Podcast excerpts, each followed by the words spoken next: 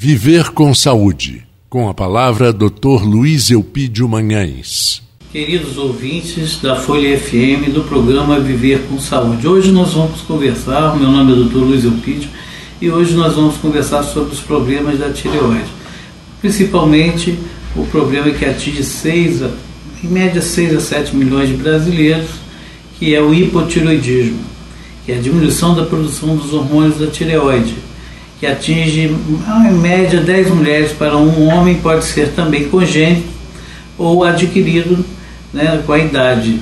E geralmente está ligado a fatores autoimunes ou cirurgia prévia da tireoide ou iodo radioativo, que muitas vezes é indicado para doenças na tireoide.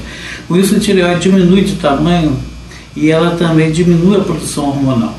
E é necessário que você saiba os sintomas que é geralmente quando a pessoa tem pele ressecada, fraqueza muscular, coração bate devagar, né? dificuldade de memorização das coisas, diminuição da cognição, às vezes as peles também ficam meio amarelada e muita fraqueza e cansaço. Inchações no corpo também podem ocorrer. Quando isso ocorre, é importante que procure um médico e aí ele vai fazer a dosagem hormonal da tireoide principalmente a dosagem de um hormônio chamado TSH.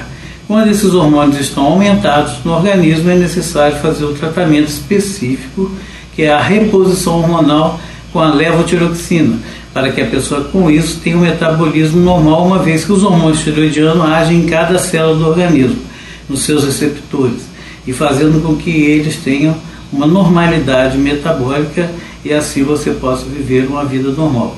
Então, qualquer sintoma desse, procure um médico endocrinologista para se tratar.